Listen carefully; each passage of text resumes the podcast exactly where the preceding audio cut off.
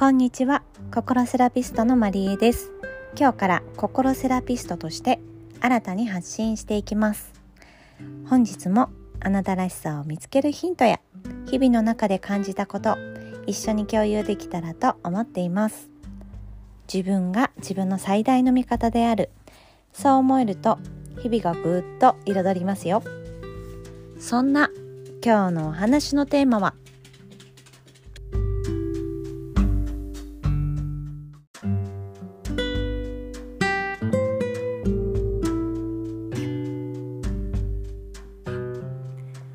明るい離婚についてです。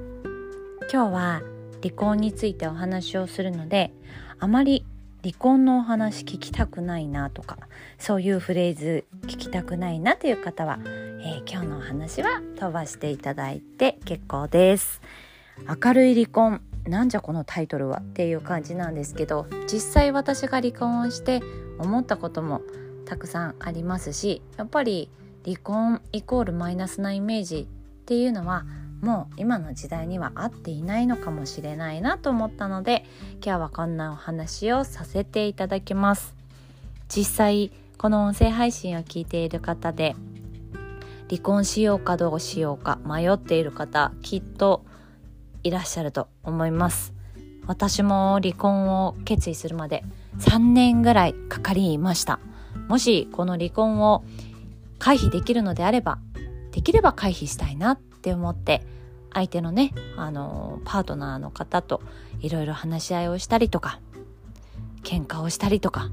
本当にたくさんの時間を過ごしてきたんですけど最終的に離婚を選んだ決定的な答えっていうのが私の中であるのでそれをあなたにシェアさせていただけたらと思います。まず一つ目ですね相手と考えが違うのはもちろんあの人間人それぞれ考え方も違うんですけどそれをこうすり合わせること少しでもお互いの考えに寄り添ってあ相手はこう思ってるんだなとか私はこう思ってるよってあそうなんだっていう、まあ、共感みたいなものですね。そういうものが関係性としてうまくできるのかっていうことがポイントと2つ目は家族といえどもね、夫婦になったからといえどもやっぱりいつまでも思いやりの気持ちが続くのか持っていられるのかっていうことと最後3つ目がこれ一番私がこう思って決断に至る最終的なポイントになったんですけど自分が自分らしく笑顔でいられるかこの3つが私はポイントとして考えていたことです。で実際具体的にお話をするともちろんね、あの、それぞれ考え方が違うので、相手が考えてることが理解できないとか、私が言ってることが相手に届かないっていうことはもう当たり前だと思うんですけど、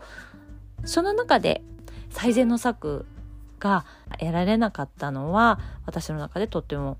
大きかったなっていうところなんですね。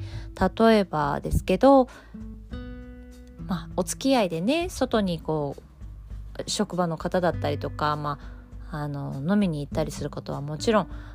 どうしてもねそういう付き合いがあるっていうのは分かってるんですけどじゃあ平日、まあ、月曜日からね金曜日までびっしり毎日夜出かけてで帰ってくるのは2時3時。でそれを繰り返している中でやっぱり私は寂しかったですね。子供も2人小さい年子の子供が2人いて私は結婚して地元を離れてその彼のねあの地元に嫁いできたんですよね。だから私にとっては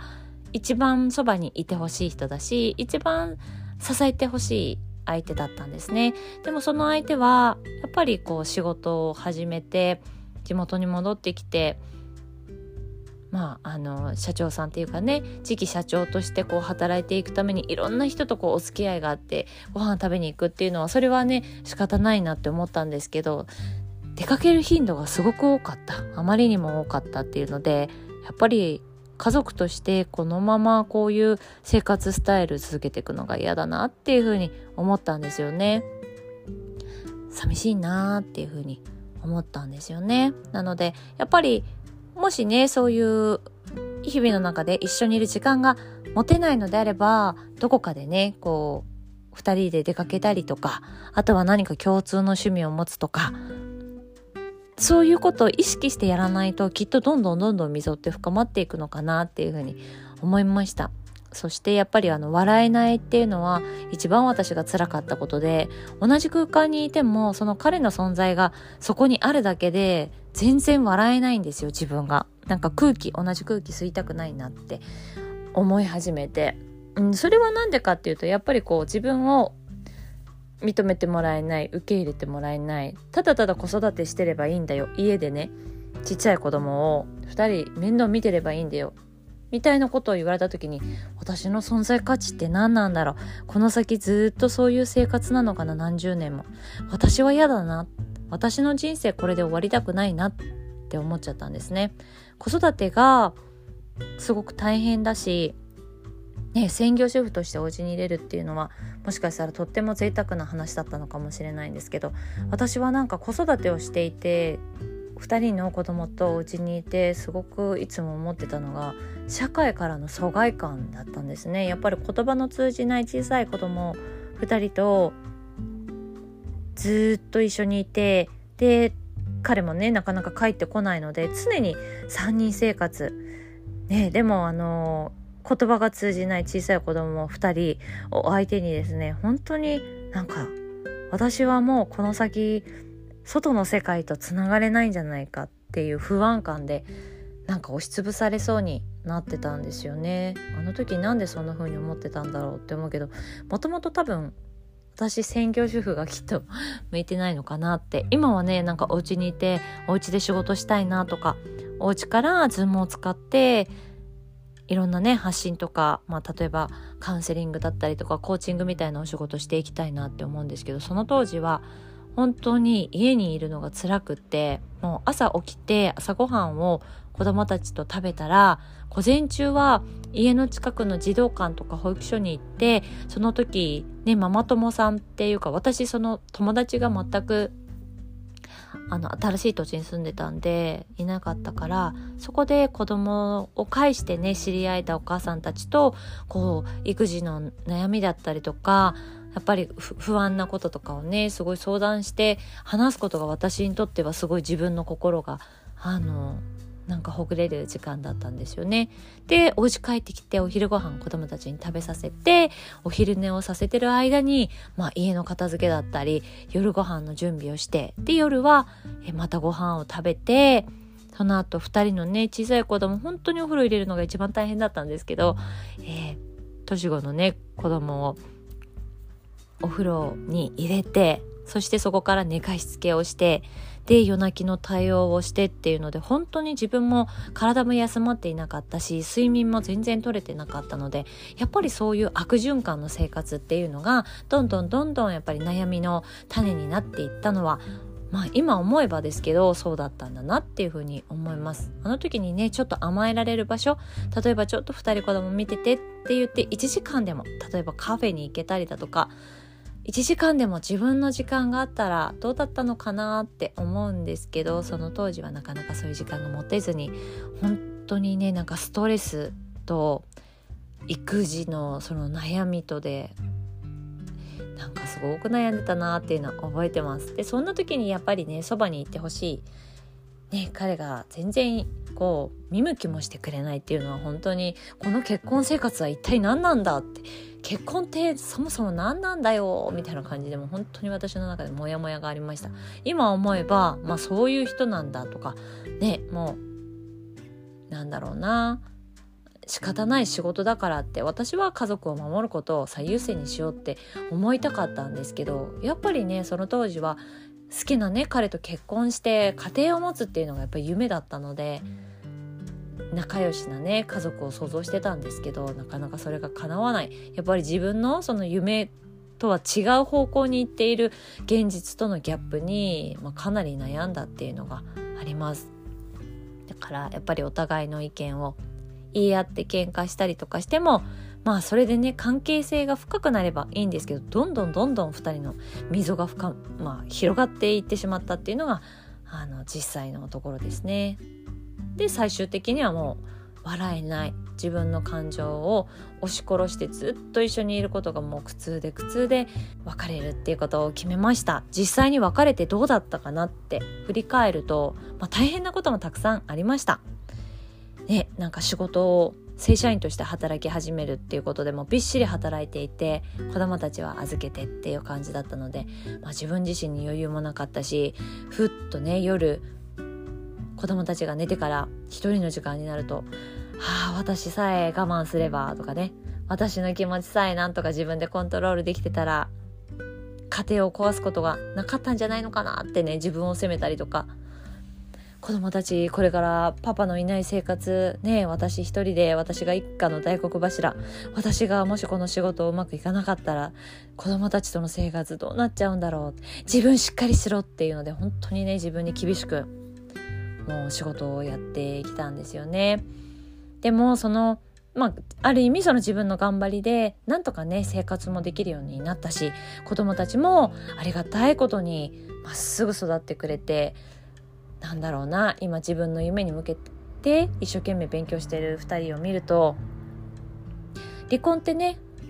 最初はこうやっぱり大変なこと生活の環境も変わったし、えー、生活のリズムだったり質も変わったりとかして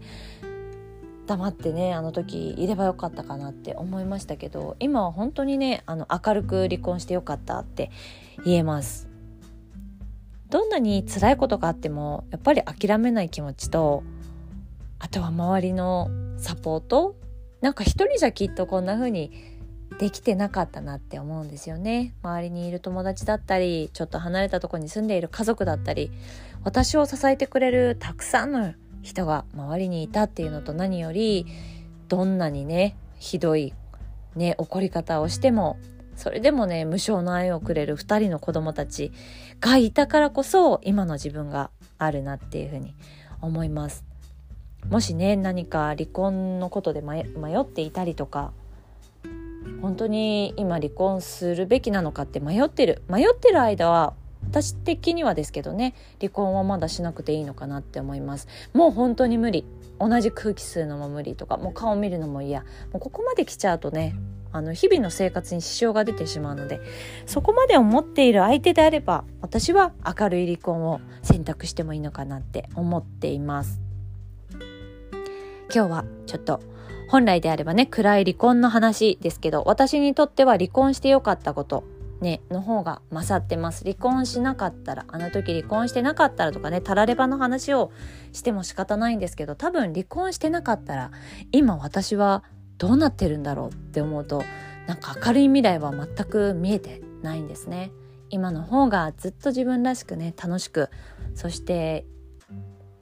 生き生きと生きているこの日々に今はすごく感謝してますこれは子供たちのね協力なくして今の生活はないので本当に子どもたちにも感謝の気持ちを持って私これからもねやっていこうかなって思っています。ですのでねもしあの離婚した方がいいのかなとか悩んでることがあれば是非相談乗りますので